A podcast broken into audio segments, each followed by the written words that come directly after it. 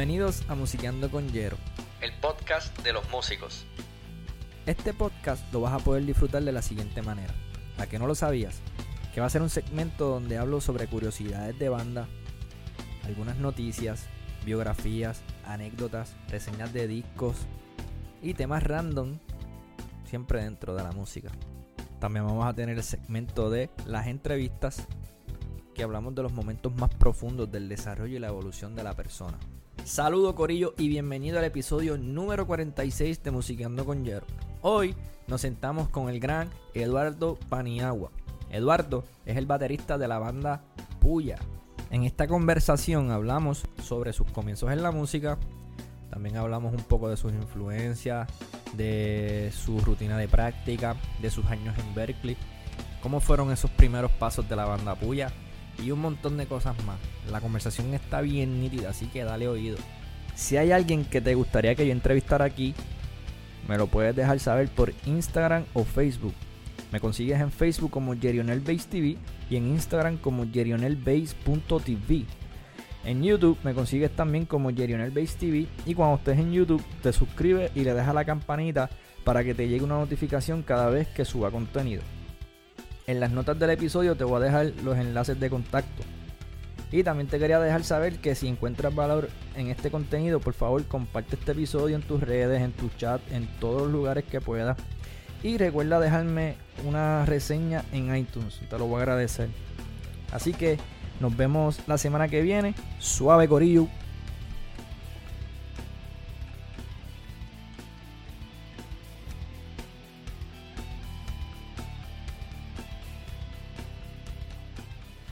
En el auxilio mutuo.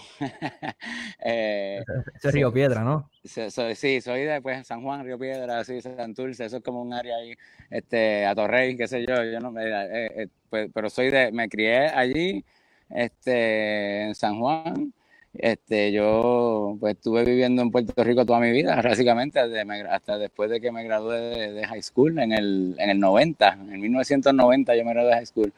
Y que, que, precisamente ahí mismito fue donde empecé a llamear con, con, Ramón y con Harold. Ramón todavía estaba en Matador en ese momento, pero estaba haciendo este, este side project. Y, y, Harold y yo tocábamos juntos en otra banda, eh, que una, fue una de, una de mis primeras bandas, que ahí fue que yo conocí a Harold. Y, y entonces ahí fue que, que, que tú sabes, que, que empezó la, la, cosa. Yo digo, yo venía tocando ya por mi cuenta. Exacto. Antes. Eso fue, eso fue cuando los conocí a ellos, así, pero este, si fue un poco, si fuera un poco más para atrás en el tiempo, pues yo te voy a decir que mira, yo eh, pues yo tendría como, 10, 11 años, no más de eso, cuando yo, de verdad que me despertó un interés en, la batería como tal, porque yo, yo, tenía un interés en la música, yo como que eh, siempre tenía una inclinación, así, yo, yo siempre que escuchaba una canción, la, como que la despulgaba, trataba de escuchar cada instrumento y como que, eh, y entonces tuve eh, eh, bueno, me empecé a inclinar hacia la batería. Me gustaba el, punch, el, el, el, tú sabes, el, como, como, como esa. Eh, sí, como, yo sentía que la batería estaba como que cargando la canción así, tú sabes, y, y, como que me gustaba eso. Entonces, pues, pues ahí pues empecé a aprender por mi cuenta. Yo tenía, yo no tuve batería hasta después, pero tenía un vecinito que tenía una y yo me metía ahí a tocar todos los días y hacíamos un alboroto allí. Este, Mira, y que tú estuviste. Ajá, perdóname, dime, dime, dime, perdón. No, no, no, pues así fue que yo empecé, tú sabes, hasta que finalmente pues, pues tuve una batería que yo me compré y pues por ahí empecé, pero que, que y eso fue, pues te digo, en la década de los 80s, que fue mi, mi, mi, década de, de, chamaquito, así. De, aprendí, ok, ok. ¿Y, ¿Y estuviste expuesta pues, a qué música ahí, en, lo, en, tu eh, crianza? Pues mira, a mí las primeras bandas que, que me, yo te diría que me que me motivaron así, que yo dije, mano, yo quiero tocar batería. Este, una de ellas fue ACDC. Eh, cuando sacaron el disco ese de For Those About to Rock, mano, yo era bien chamaquito y, yo me acuerdo que ese fue, eh, yo creo que fue mi primer disco que yo compré en cassette, así, en, una tienda de discos. Y, y bueno, yo, yo lo tenía quemado, yo tenía un Walkman, eh, ¿te acuerdas los Walkman? claro. Este, chacho, yo, yo, yo tenía eso quemado, quemado, después este me acuerdo que me, envolví con Ozzy Osbourne, el Blizzard of Oz, ese disco me encantó.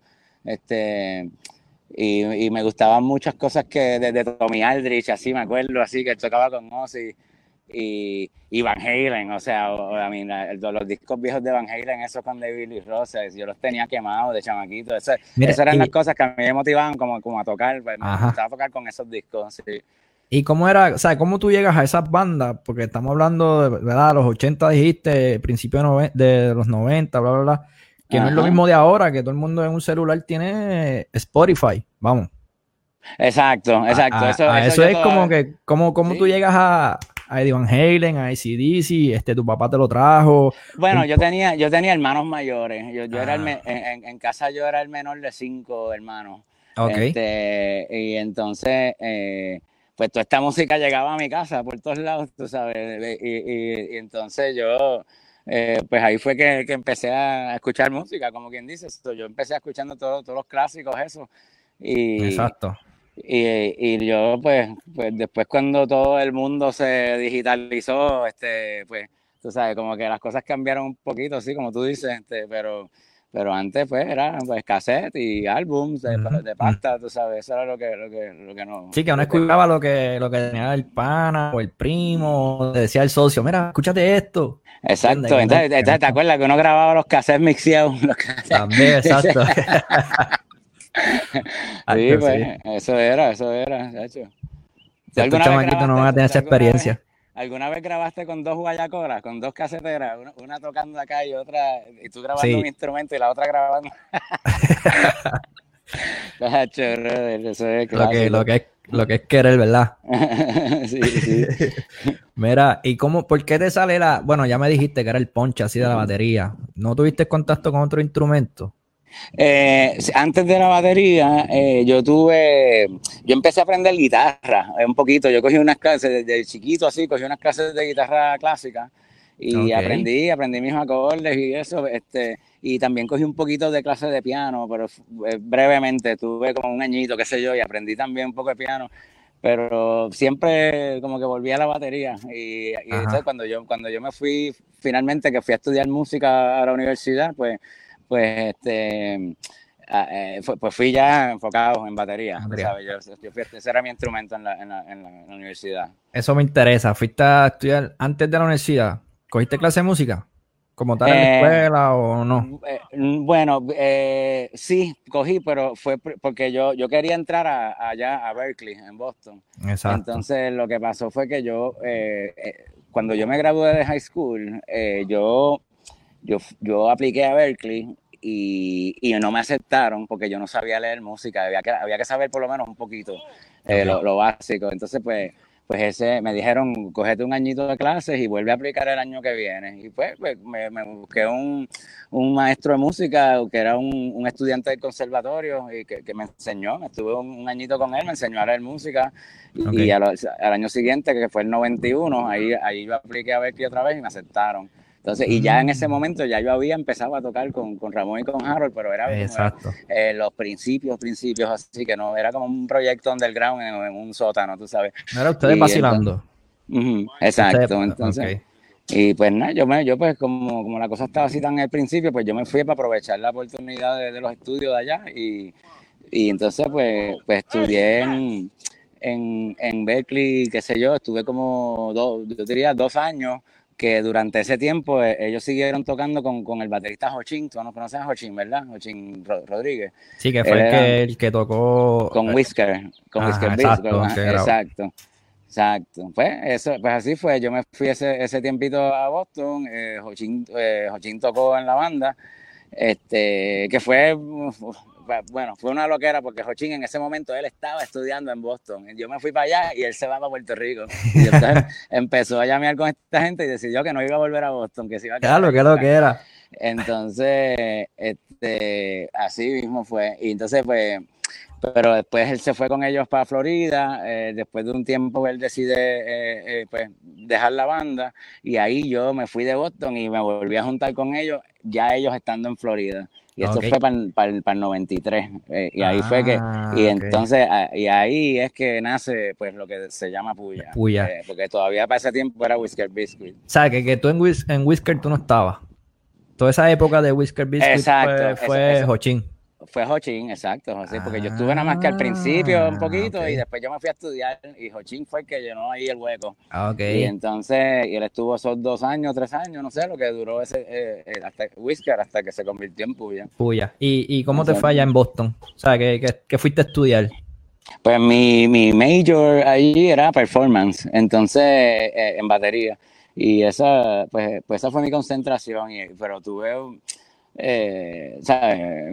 La- allí pues tiene unos programas bien buenos y yo, y yo tuve una, una clase de percusión con Giovanni Hidalgo, que él era un maestro allí, que eh, Mm. este, tú sabes, tuve una, había otro, otro percusionista brutal que se llamaba Sa, Sa Davis, que era el, el- eh, bueno, allí todo el mundo lo conoce, el, el tremendo maestro de percusión, este, y este, oh my God, Rick, Rick Considine, ese era mi maestro de, de, de Drum Lab, que, que era one on one ahí con él, ese tipo me enseñó, ese tipo tenía los, los grooves de, de Jeff Porcaro, pero así en, en el pocket, así, y él me enseñó un montón de truquitos nítidos así, este, él era bien fanático así de todo, todo y de todo lo de Jeff Porcaro, y era como medio yacero.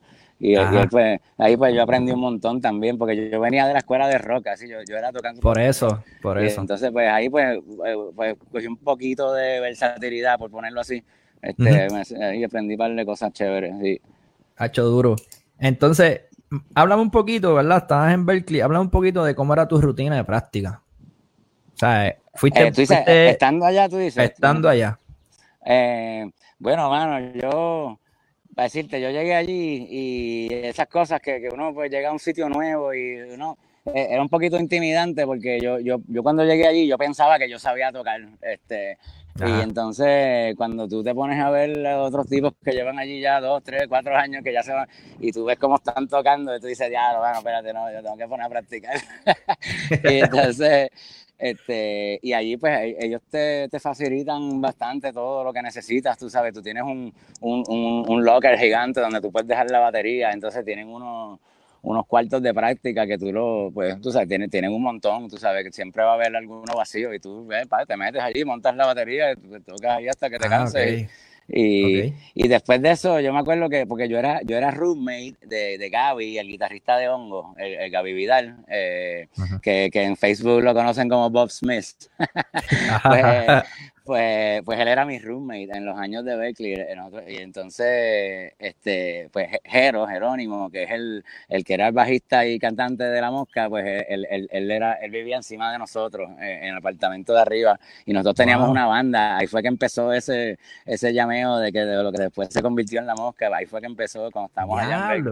Sí, este, y, y pues, mano, sí, pues después tuvimos ese, yo, yo, yo este, compartí apartamento con Gaby y después tu- tuvimos un, un- un- le pusimos unas paredes allí para que, para poder practicar en el apartamento y no tener que Ajá. usar los, los cuartos de, de Berkeley, era más, más cómodo practicar allí, así que no, después no, nos quedamos allí llameando. en Sí, yo imagino que, que, que son, que son bonitas experiencias, mano.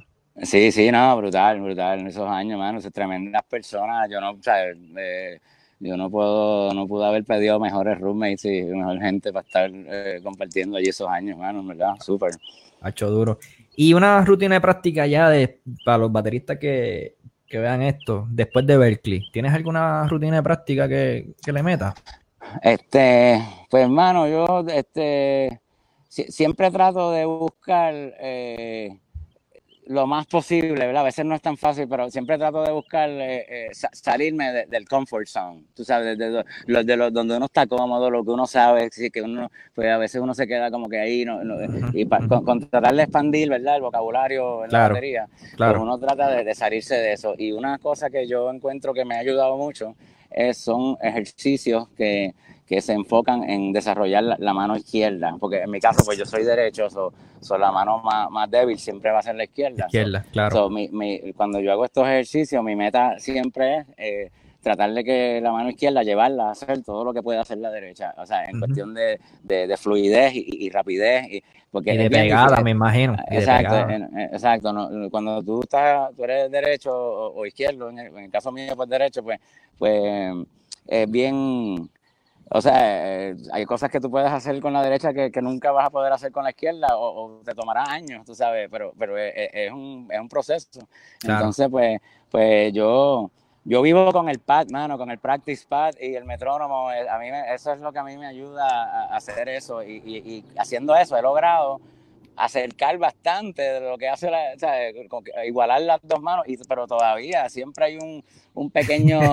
Eh, un delay ahí entre las manos. Sí, como que no, no, nunca va a llegar a ser exacto. Digo, a lo mejor sí, qué sé yo, eh, a lo mejor pregúntale a Dave Wecker, no sé cómo él, pero, pero pero es, como que, eh, eh, pues, mira, esto es cuestión de, eh, no hay que complicarse mucho con, lo, con, con los patrones, en verdad, es cuestión de darle, darle, darle, aunque sea single strokes, ahí con la izquierda, con el metrónomo, pues, o hacer triplets, o, single strokes en, 4x4, la cuestión es que, practicarlo a diferentes velocidades y hacerlo, o sea, y, lo haces con la derecha, que la tiene, que es la que tiene bien manga, y entonces y, simplemente lo hace emula con la tratar izquierda de tratar, tratar de igualar la posición, la posición de los dedos, todo, la forma que mueves la muñeca, y, cuando lo llevas a un punto que, ya se pone cómodo, pues, pues entonces ya estás ahí cerca, tú sabes, pero al principio es bien raro así, se pone, ¿sabes? Como que es bien, pues, tú sabes, eso es la...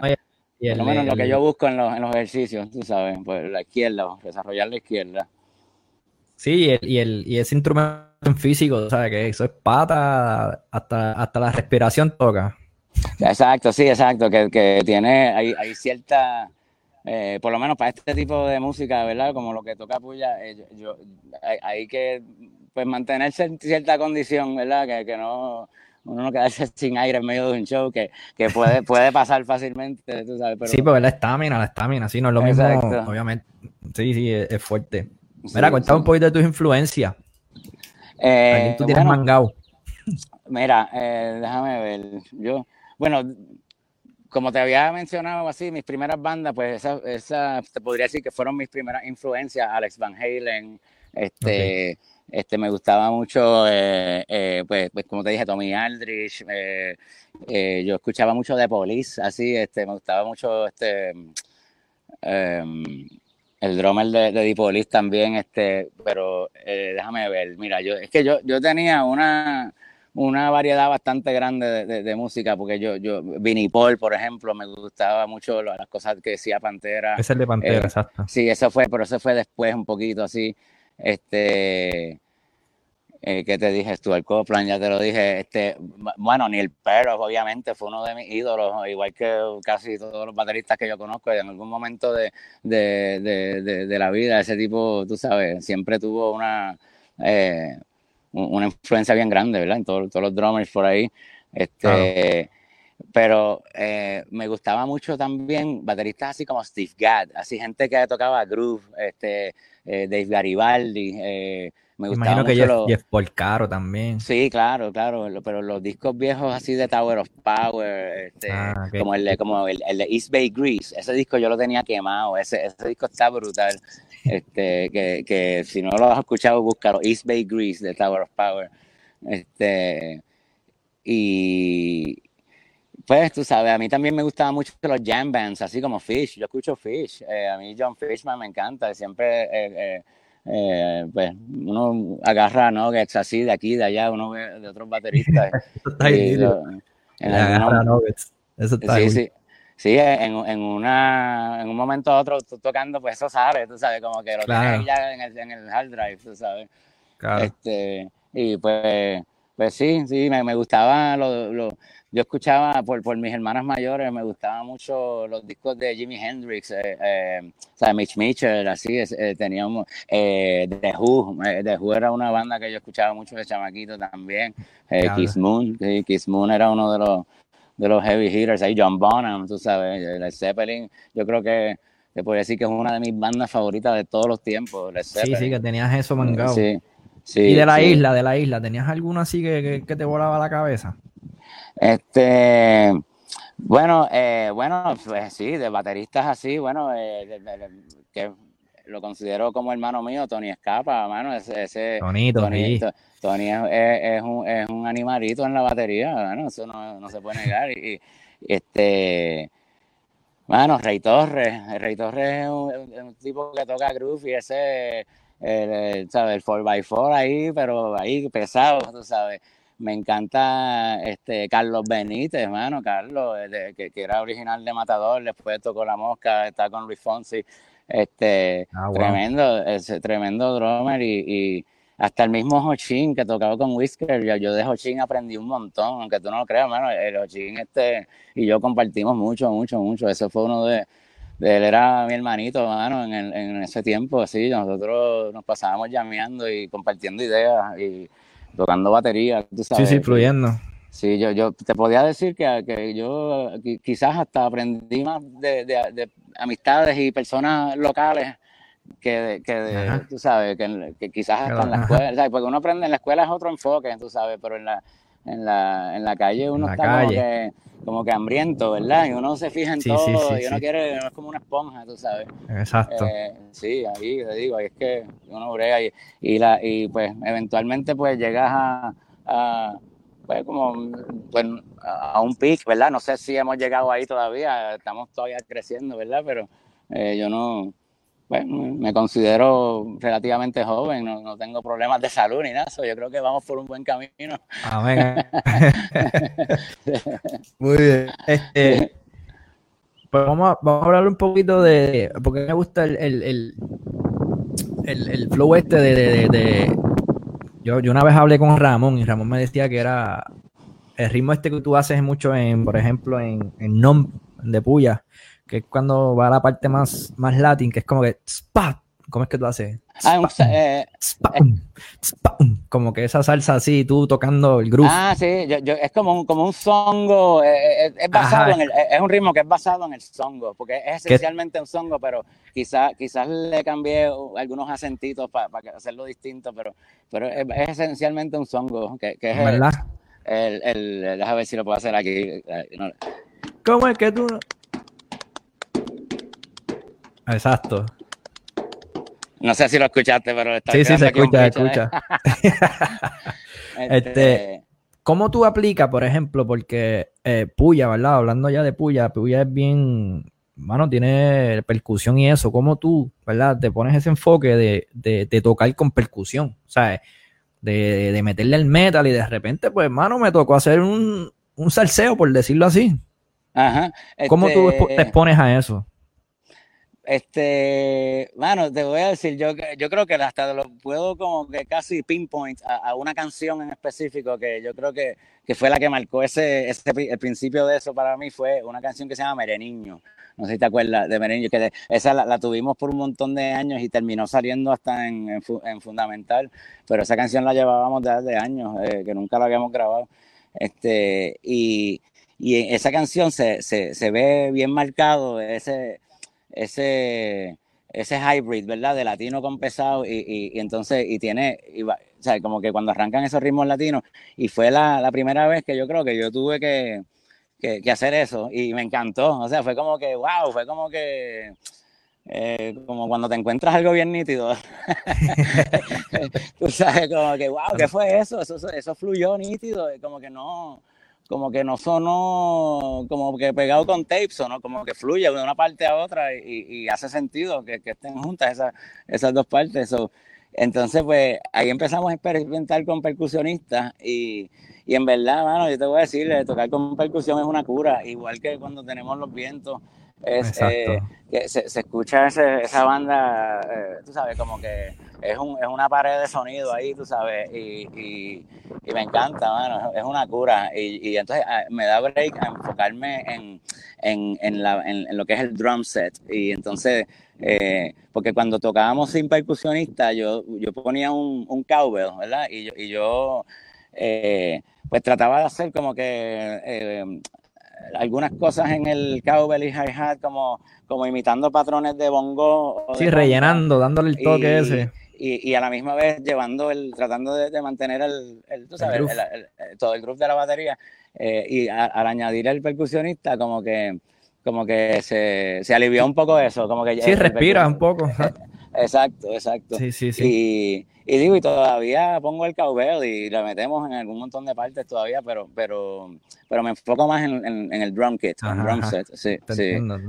sí, okay. ok, tú llegas de Berkeley ¿Cómo haces el, el ¿sabes? Ok, vamos, a ponerla de me dijiste que cuando saliste de high, ya tú tocabas con Harold. O sea, tú y Harold se conocieron en la high. Sí, eh, bueno, no, no, estábamos en la misma high. Él estaba en el Pilar y yo, yo estaba. Bueno, lo que pasa es que Harold es un año mayor que yo. yo estaba en cuarto año de high school en Río Piedra, en, San José, y, y, él ya estaba en su primer año de universidad, porque él era un año mayor que yo. él estaba en la UPI. Entonces, eh, nosotros, era una banda que se llamaba Ryback y, y, que de hecho el, el, el, cantante, él vive ahora, hace años, vive allá en Miami, tiene otra banda que se llama 3RG, hoy día todavía toca y, y, están por ahí, tú sabes, dándole. Anda a eh, Pero en, eso fue una de mis primeras bandas, Ryback. Entonces, em, eh, Harold entró eh, a, a Ryback como bajista y ahí fue que yo lo conocí. Tocamos como unos cuantos guisos. Eh, y te digo, yo era, I mean, yo no tenía ni siquiera licencia de conducir, yo tendría 15 años. Pues, este, y estábamos tocando en sitios así como, ¿te acuerdas de Lennon's en, en San Juan? eh, te, tocábamos en, ¿te acuerdas de Club en Isla Verde? ¿Te acuerdas Este, bueno, sitios que no existen, olvídate. Este, y, y, y, eso fue un trip. Y entonces, pero, eh, y ahí, poco después de eso, fue que nos, nos juntamos con, con Ramón, que Harold y Ramón sí eran. Eh, estudiaban, e, ellos estudiaron juntos en el Pilar y después en la Yupi también. ellos siguieron, eh, eh, ¿sabes? Juntos ahí. Y, y poco después fue que me junté yo con ellos y ahí empezó el llameo. Ya empezaron el llameo, que fue antes de Whisker, te fuiste y cuando Correcto. fue Puya. ¿Cómo llega Correcto. Sergio? Ah, bueno, pues eso fue... Eh, Porque Sergio es de Rincón, ¿verdad? Sí, sí, sí. Pues en el tiempo que, que estaba Hochín tocando en Whisker, que estaban eh, basados todavía en Puerto Rico, eh, ahí es donde ellos empiezan a buscar cantantes. Y, mm. y entonces, pues ellos querían, pues hasta ese momento toda la música era instrumental, entonces ahora estaban escribiendo canciones como para hacerle letras. Y, y entonces, pues, eh, antes de Sergio pasaron par por ahí. Eh, este, me acuerdo que estuvo Eddie, Macías, este, eh, quizás hubo. Ese fue el que, el que estaba en Ancla. Exacto, que también tocó en Ancla. Pues, Eddie, fue el, primer cantante de Whisker. Entonces, después de Eddie fue que, que, contactaron a Sergio, pero yo no sé cómo fue la conexión con Rincón, quizás fue como ellos se pasaban tocando por la isla, quizás lo habían conocido alguna vez por ahí. Este, no, no, sé los detalles de cómo eso pasó, pero cuando pues yo, sí, cuando, ya, cuando yo regresé de Boston para reunirme otra vez con la banda, ya, ya Sergio estaba. Eh, sí, ellos eh, todos eh, se emigraron hacia Florida y se, se, basaron por el área de Fort Lauderdale. Y entonces ahí fue que yo caí, de, de Boston directito a Fort Lauderdale. Y ¿sabes por qué caíste a Fort Lauderdale? ¿Ellos te llamaron o tú por, por, tu, por tus pantalones fuiste allí? O no, no, no, no, no, no, no, fue que, que eh, me llamó Ramón, los dos, los dos me llamaron que, para, para decirme que, que, que Jochín estaba en planes de, de, dejar la banda porque tenía otras cosas pasando en su vida en ese momento y, y no, pues no iba, no iba a poder y, me, me, llamaron para ver si yo eh, tenía alguna, ¿verdad? alguna ganas de, hacerlo, de volver a estar. Y, y me, me, llamó en el momento preciso porque yo, yo estaba em, eh, planificando mi, mi, salida de Boston también eh, y yo no, no, no, tenía muy claro para dónde iba a ir, si era para Puerto Rico, qué iba a hacer.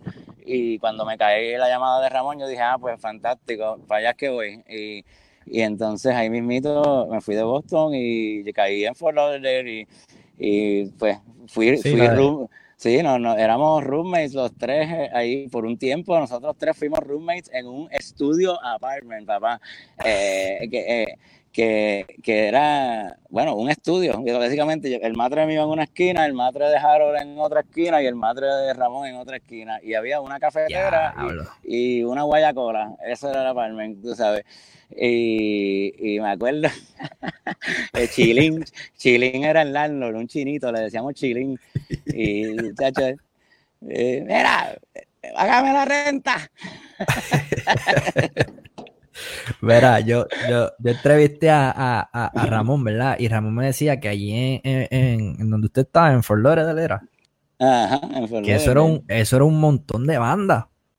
Sí. Entonces, pues, ah. pues ellos ustedes tuvieron que como que decir, ok, ¿qué vamos a hacer para diferenciarnos de toda esta gente?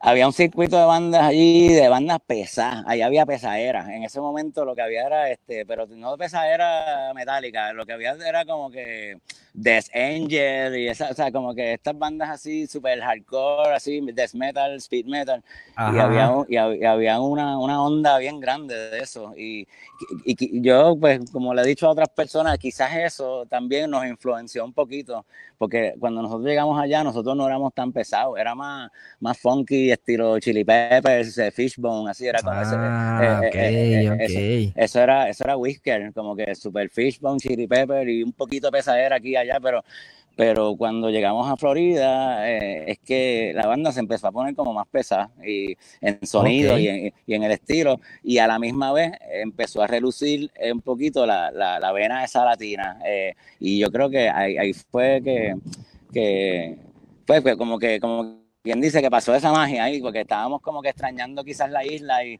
escuchando salsa, estábamos nosotros, además de los de todas las bandas de rock que, escuchábamos, pues también este escuchábamos pues La Fania, Héctor Lavoe, Rubén Blades, todo eso. So, empezamos como que a influenciarnos un poquito con, con, la, con la salsa clásica y, y a la misma vez, pues, o sea, esencialmente pues somos una banda de rock, so, eso fue un proceso bien como orgánico, natural, como que eso... Exacto, eso te iba a preguntar, fue orgánico, ¿no fue que usted, vamos a meterle más pesado, o fue que buscaba un poquito a eh, poco y, salió eso? Ajá, eh, ahí pues, pues, pues, Ramón quizás te pudiera ser más, más específico de cómo fue la inspiración, ¿verdad? Para, para hacer, porque él, eh, Ramón y Harold, pues, pues son los que han escrito pues todas las canciones de Puya que tú has escuchado, este, y ellos ellos pues, pues sí, tú sabes, Ramón era bien, bien metalero, eh, Harold era rockero, pero también le gustaba escuchar salsa y ellos después escribían eh, canciones juntos todo el tiempo. So, eh, inevitablemente pues eso iba a pasar, fue como que una... sí, sí, sí, ¿sabes? Sí. Y, y, y pues, y, y, ha sido precisamente pues lo, quizás el, el detalle que nos ha, nos ha hecho un poquito distintos y no, eh, de, de, sacarnos así como del montón, tú sabes, como quien dice. Exacto, eh, eh, exacto. Sí. y al principio fue como que al principio fue difícil, como que pues ser la diferencia, ¿sabes? Sí, Porque al principio usted le tenía sofón, ¿verdad? sí, fue, fue, te voy a decir que sí, porque hubo un periodo de tiempo donde quizás la gente no, no, no, entendía bien, era como que bien experimental y entonces la gente no sabía bien si éramos una cosa o la otra y cantábamos en inglés y en español y, y había salsa y había rock y, y, la gente como que no sabía y, y, hubo un periodo de tiempo donde nosotros tuvimos que prácticamente e, e, educar a, la gente con, como que mira, esto es algo nuevo, escúchate esto y, y entonces...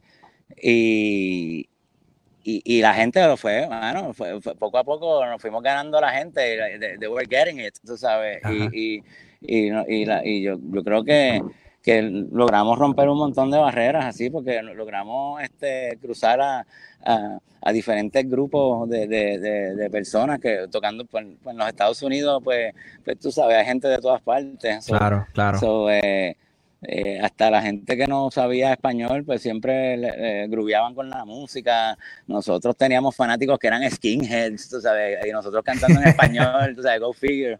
Eh, eh, eran como que, pues, pues logramos, yo creo que romper un par de barreras con un par de gente y un par de grupos de gente que, que, a lo mejor no, tú sabes, normalmente no, no, no, hubiesen escuchado una banda de rock de Puerto Rico, tú sabes, pero que de repente nos vieron y fue como que, ¡ah, esto está nítido! Tú sabes. Y, Y, poco a poco, mientras pues, la cosa siguió desarrollándose, hicimos pues, los contactos que hicimos en el camino y, y pues terminamos tocando con bandas bien buenas en, en, tour, tú sabes, y, la cosa fue, fue evolucionando, ¿verdad? Siempre hay que evolucionar un poco, sí. Ha hecho brutal. El primer disco es el de las cadenas, ahí tú estás. Sí. Como puya, ¿verdad? Que ahí estaba en Belé, que ahí está este Down, Exacto. Y el, el, ese disco fue, fue en el 94, si no me equivoco, fue que salió. Este, fue, fue bien especial porque era la primera vez que hacíamos un CD. Eh, y, el percusionista era Eggy Castrillo, que, que, es maestro en Berkeley, que ha tocado con Arturo Sandoval y con, con, un montón de gente. Este, eh, teníamos un saxofonista que se llamaba Mike Smart, eh, tremendo tipo. Y además de eso, tuvimos la gran suerte para ese disco de que el, el productor, el ingeniero que era panita de nosotros, Jeff Renza, eh, él era amigo de, de, algunos de los miembros de la banda de James Brown. Y entonces eh, eh, oh. hubo un, un, fin de semana que James Brown estaba tocando un concierto en Fort Lauderdale y él, él llamó a lo, al panita le dijo, mano, mientras están aquí, que yo sé que se van en un par de días, pero eh, si, si, pudieran encontrar el tiempo de darnos una, una, visita aquí al estudio que estamos grabando, mano, y tráete el saxofón para que le metas algo.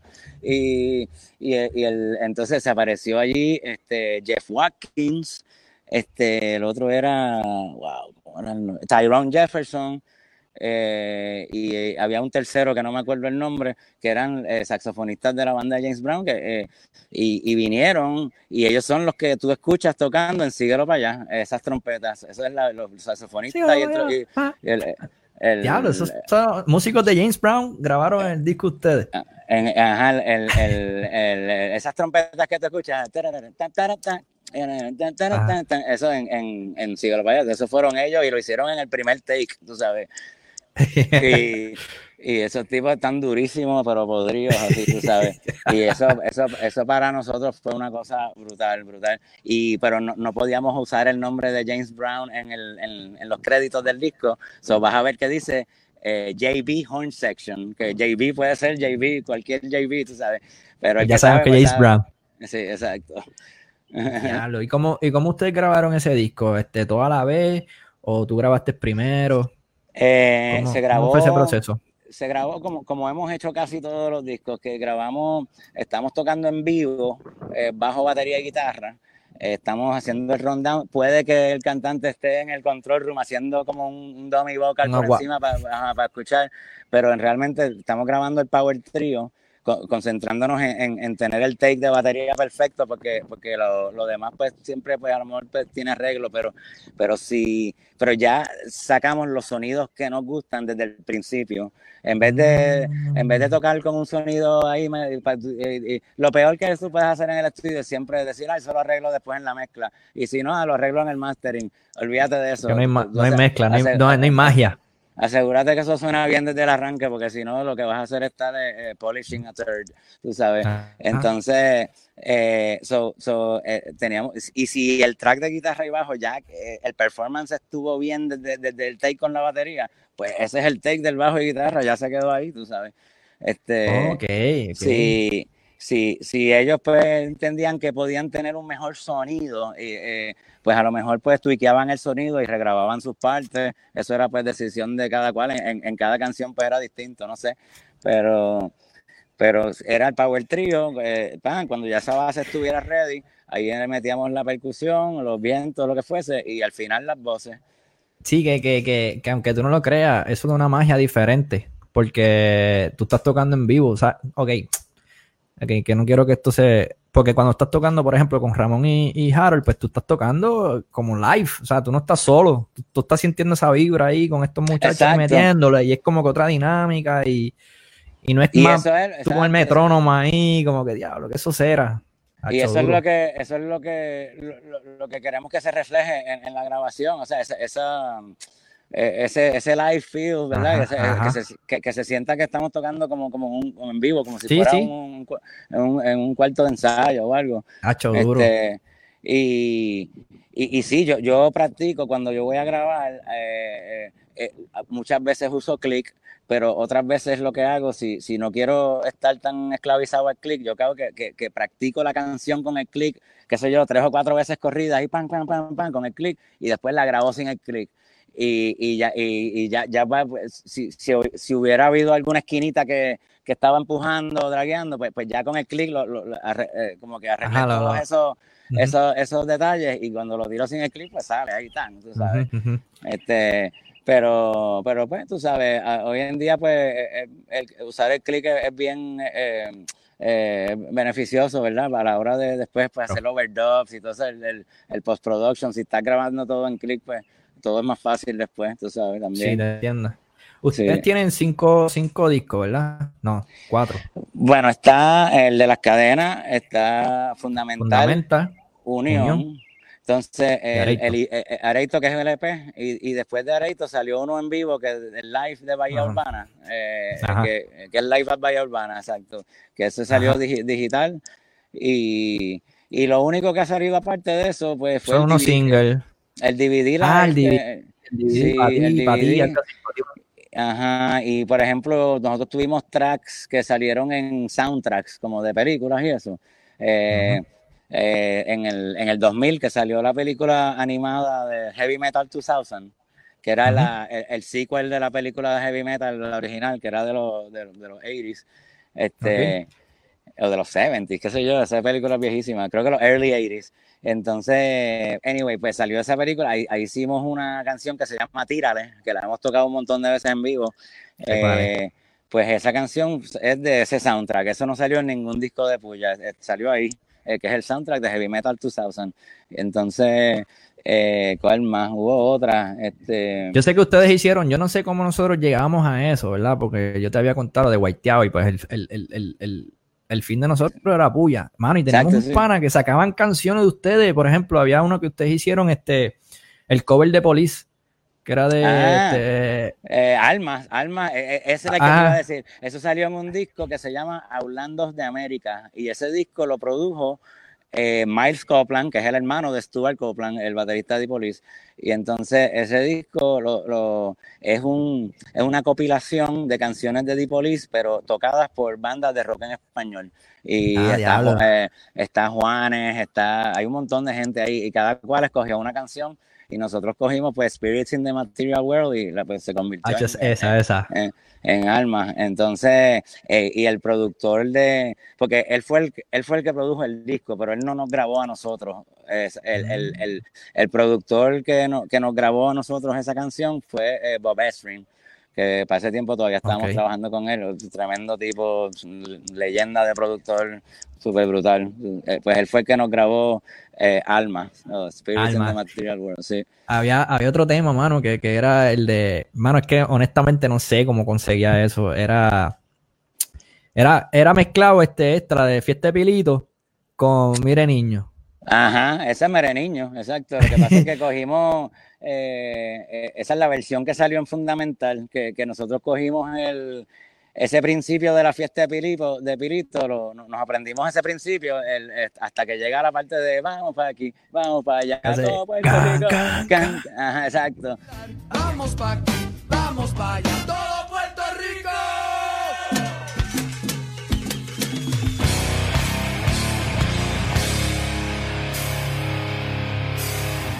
Y ahí, empieza, y ahí es que empieza Mereniño, pero, pero pues, usamos ese cantito de la fiesta de Pirito porque como que sonaba cool ahí, como que fluyó nítido. Tacho, cuando escuchamos eso, que quién es eso, ¿qué, qué? Eso fue la cabeza explotado, ¿entiendes? Eh, insecto, yo no sé cómo ah. diablos conseguía eso.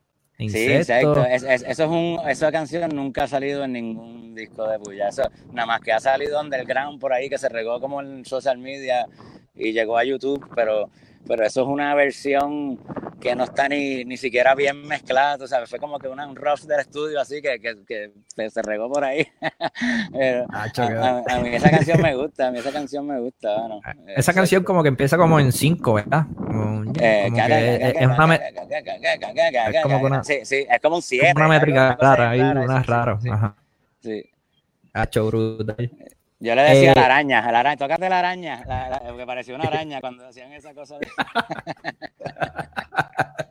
tócate la araña.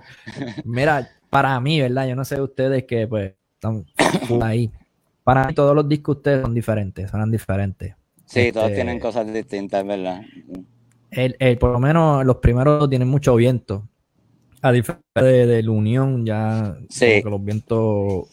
Sí, este, es verdad, tienes razón, no, no, en verdad que esa evolución eh, no, no, pues no sé cómo fue, yo sé que, la, que, la, que usamos los vientos, eh, cuando estaban Ramón y Harold escribiendo música para Unión, este, eh, no sé, quizás cambiaron un poquito las influencias, quizás, no, porque eh, no sé, quizás los tours que hicimos ese año, no sé, que Ramón empezó a escribir, la, música empezó a evolucionar un poquito y, y, él como que en ese disco no sintió el, el que, había un espacio eh, para, para, para, los vientos.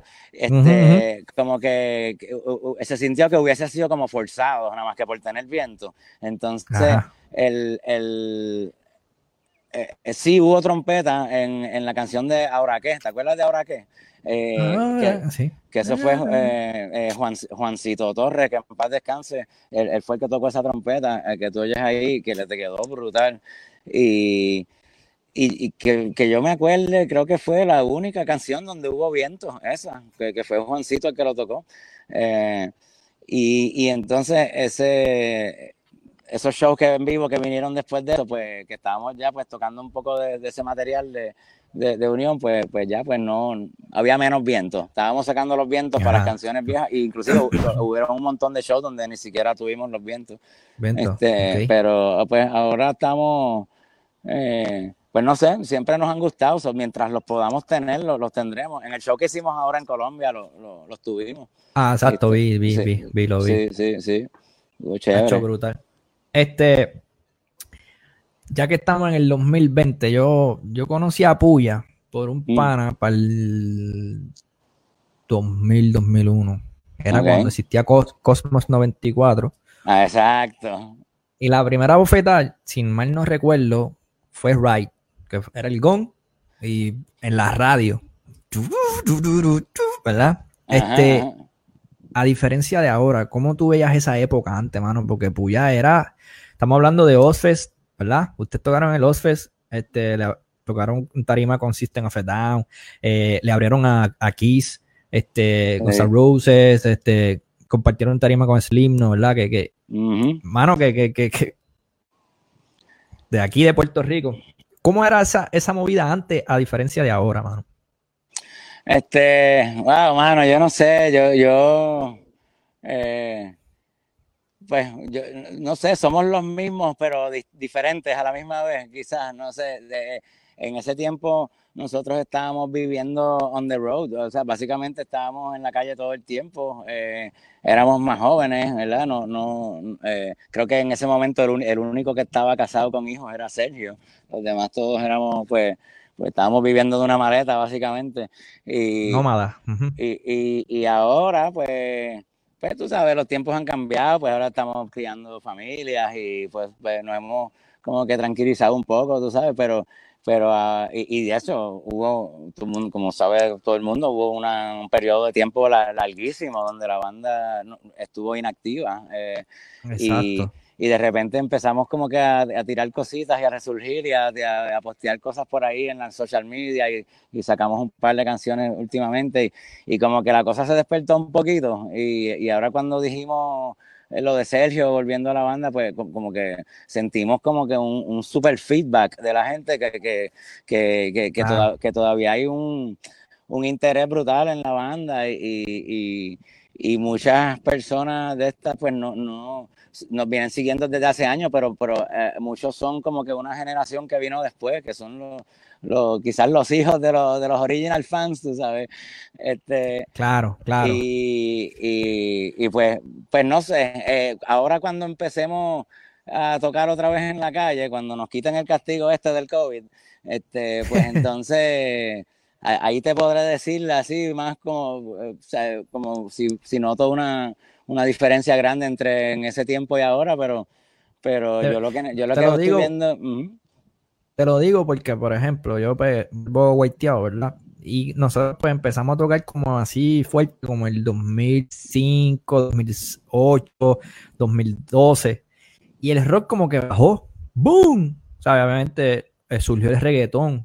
Y como, ah, que, fue, como que bajó el, el, el rock. Obviamente se, se sigue escuchando rock y a todos los que les gusta, pero no es la misma. Mano, no hay, no hay una, no hay una emisora de rock, vamos. Sí, sí, es verdad. los, tiempos cambian, las generaciones cambian, son gente, gente nueva. Fíjate ahora que nosotros eh, ya somos una banda que tenemos, eh, pues ya cumpliendo 30 años como banda. Eh, ponle que que pues, pues ¿sabes? La, juventud de hoy que están escuchando música urbana y reggaetón, pues no habían nacido, o sea, porque esos son los que ahora tienen, son los que ahora tienen veintipico de años o, diez y pico. Y so, so eh, nos, tenemos una tarea bastante heavy encima, que, que, porque tenemos nuestros fans que nos apoyan, pero ahora hay que que, eh, tú sabes, llegarle a toda esta nueva generación que, que, y, y ver si, si todavía queda una vena ahí por el rock, porque yo creo que sí, la gente está un pues, eh, poquito hambrienta. Y eso es lo que te quiero decir. que la gente se está cansando ya del, de, de, lo, tú sabes, de la misma mierda, vamos a hablar claro, de la misma mierda, la misma mierda. Eso, eso es lo que este quiero decir, que, que, yo creo que hay como que una chispa que ya, ya todo el mundo está, hey, me explico, Niño Planeta está tocando. Niño Planeta de tu tiempo, ya va, ¿sabes? De 2000. Niño Planeta. De, Junji, tremendo drama, el Junji, brutal también. o sea, que son bandas que, que, llevan rato y todavía están tocando y tú dices, coño, pues, pues hay una chispa. Eh, pues los otros días salió lo de Sergio. Van a grabar, pues coño, ahora es el momento, esto va, es un ciclo, ¿entiendes? Yo creo que esto vuelve a explotar otra vez. Sí, pues tú sabes que la, la... Y yo entiendo, tú sabes, la música popular pues tiene eh, pues tú sabes lo que le gusta a las masas, todo el mundo lo sigue, y entonces salen eh, mil artistas que suenan idénticos uno del otro y todo, ¿sabes? Pues cool, sí, yo entiendo, eso pasa, también pasó en los tiempos de nosotros con otros estilos de música y pues, pues eh, siempre hay que... Pues, hay que aceptar que eso pasa y que hay que, hay que seguir evolucionando y, ver de qué manera uno puede llevar la música de uno a, a, una persona que, que, escucha esa música y que, y, ¿sabes? Como que grab their attention, como que, que ellos digan, coño, tú, sabes, como que, cool, mira, mira esto, ¿sabes? eh, they're actually playing instruments, wow, tú sabes, como que, eh, eh, tú sabes, quizás despierta algún interés, no sé, tú sabes. no, y el, el, para mí el interés está a mano, de verdad, porque hace falta y ver estas noticias así como ustedes que están haciendo cosas y pues, pues como que inspiran a que pues pueda haber otra cosa, otra rama, ¿entiendes? Sí, sí, nosotros ahora tenemos toda la intención de, de, seguir, o sea, ahora, ahora, mismo estamos bien pompeados para decirte, lo único que nos tiene aguantado es lo del COVID. sí, del COVID, claro. Teníamos, eh, después de ese show de Colombia, teníamos programado ir a Ecuador, de ahí vamos a brincar a, quizás a, a Perú y a Costa Rica eh, todo eso se, se, tuvo que poner en hold hasta el año que viene prácticamente. que cuando eso abra otra vez, pues estaremos en la calle. Eh, vamos, queremos hacer conciertos en Puerto Rico y, ¿sabes? Vamos, vamos a estar moviéndonos eh, enseguida que esto, you know, no, sí, sí, sí. Mano, ¿y cómo, cómo sale eso de, por ejemplo, de que Sergio se va, ¿verdad? ¿Cómo sale eso de buscar otro cantante, otro suplente y de repente, mira, te este, vuelve Sergio? Este, bueno, te digo, eso fue una cosa bien loca. Honestamente, yo no, no wow. Eh, eh, ok, cuando el momento que Sergio eh, se va de la banda, él pues, nosotros como que perdimos bastante el contacto con él por un tiempo. nosotros pues, Harold y Ramón, pues empezamos a hablar de, de, audicionar cantantes.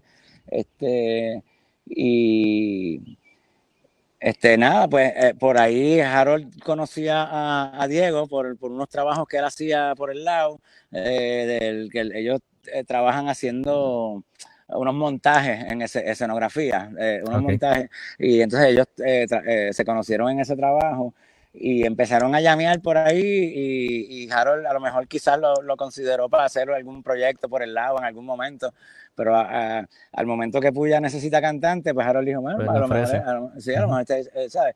Y ahí fue que llegó Diego y, bueno, nosotros honestamente estamos súper, súper, súper agradecidos por, por, la colaboración que Diego tuvo en la banda, porque eh, es un chamaco eh, súper bueno, tiene un talento brutal, yo, yo sé que él tiene un potencial brutal y, y, y, pues tú sabes, ese era el el camino por donde iba la cosa en el momento, ¿verdad? Entonces, hace, yo diría unas semanas atrás, hubo una comunicación con Sergio, este, y, pues donde él e, expresó que, pues, tú sabes, como que le hacía falta y tenía interés en, volver a, tocar, y él, había estado pasando unos una situación. unas situaciones personales y, y, la entonces pues él pues ya pudo pues sobrepasar los issues que tuvo y, que pues, eh, pues, necesitaba bueno la música lo llamaba vamos a ponerlo claro tú sabes, él, tú sabes y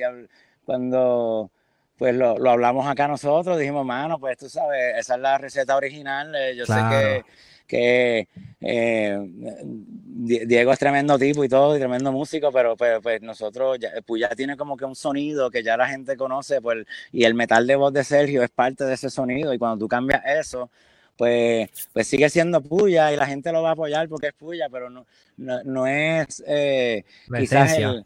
Ajá, la esencia, eh, y, y no, no, es que sea malo, pero no es la receta original. Es otra cosa, exacto. Ajá, entonces pues pues ahora, eh, pues, pues a la luz de que Sergio pues quiso volver y pues nosotros pues, nos recibimos con brazos abiertos, pues, pues entonces ahora que, Sergio está otra vez, pues entonces estamos, tú sabes, como que como que, como quien dice, tenemos las baterías cargadas y estamos locos por salir a la calle, bueno, esto es, esto ha sido como un, un castigo. Sí, imagino, tienen, nos tienen castigados. Mordiéndose las uñas. Sí, sí, sí. Hacho, mano. Este, pues tiene que Sergio venir a estilo unión, estilo fundamental, sin, sin pena. Sí, no, entonces de hecho ah. los, dos, los dos temas que grabó Diego, en el, eh, ¿verdad? Eh, que fueron eh, Subela, La Candela y Viento, y viento.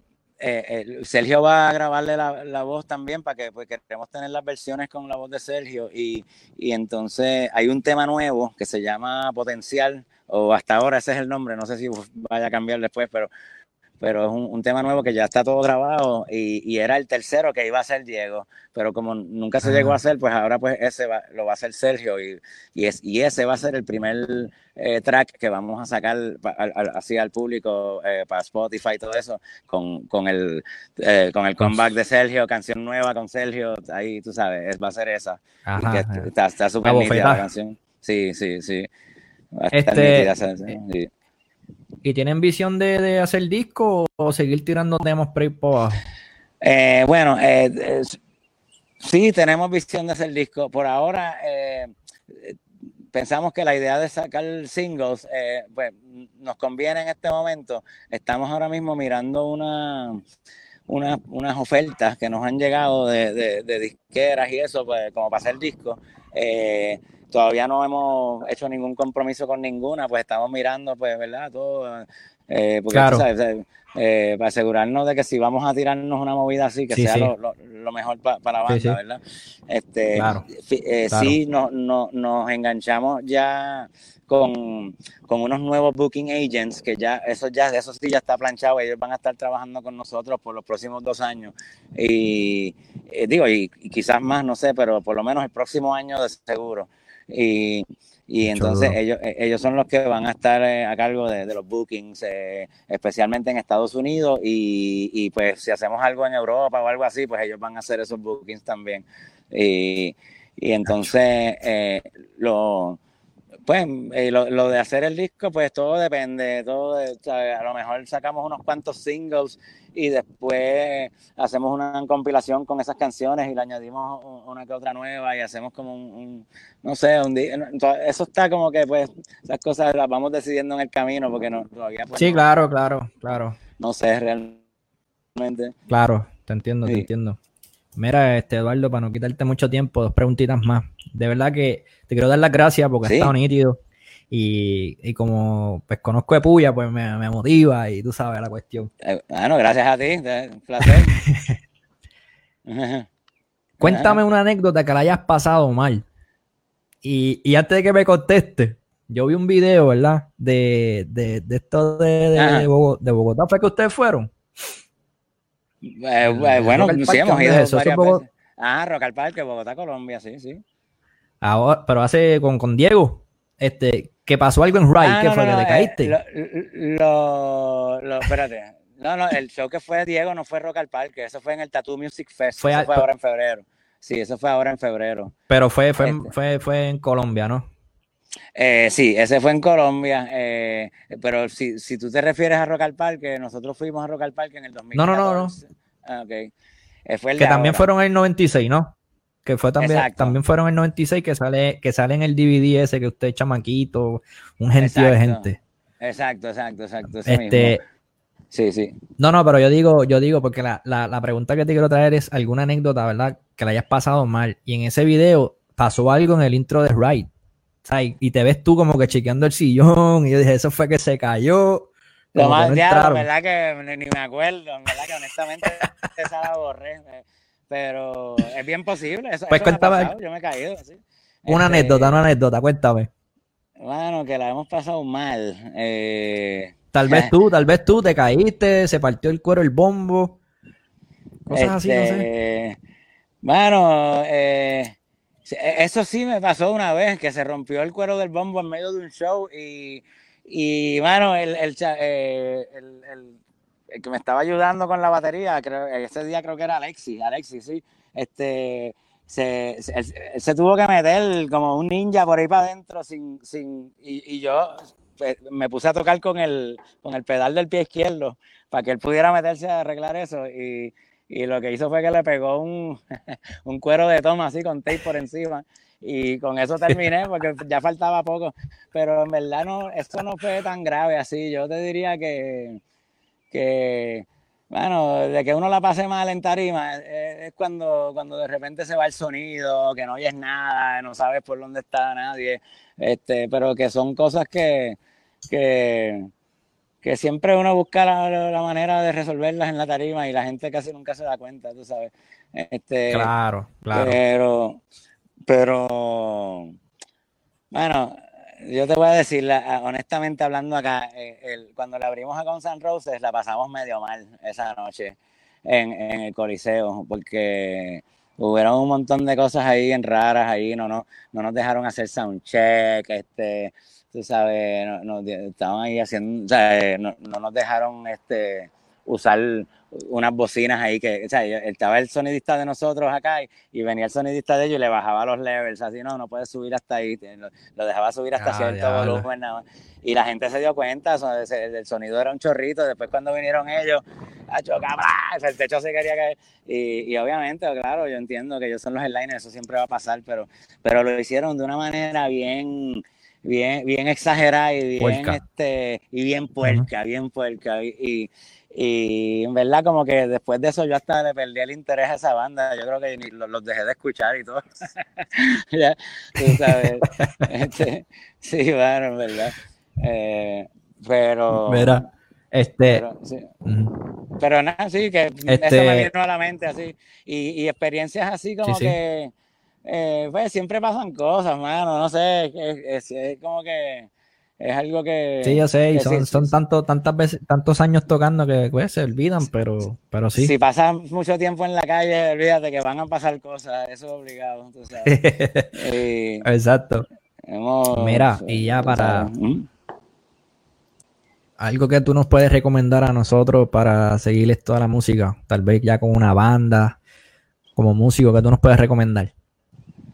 Eh, este, wow, yo creo que, pues, eh, como músico, así, este, bueno, get to know your instrument, tú sabes, eh, eh, pasar el tiempo más posible que te, que te permita tu tiempo con, el instrumento para que, para que pueda este, desarrollarte, ¿verdad? Y poder después eh, porque tú, tú, quieres, ¿verdad?, expresar unos, unos feelings a través de ese instrumento, ¿verdad? Ya sea guitarra, piano, batería, lo que sea. Y mientras más eh, tú sepas eh, técnicamente sobre el instrumento, más, más te va a expandir ese, ese vocabulario para tú poder expresar eso, y poder transmitir esos feelings, que el que lo escuche este, sienta lo que tú, eso que tú estás expresando.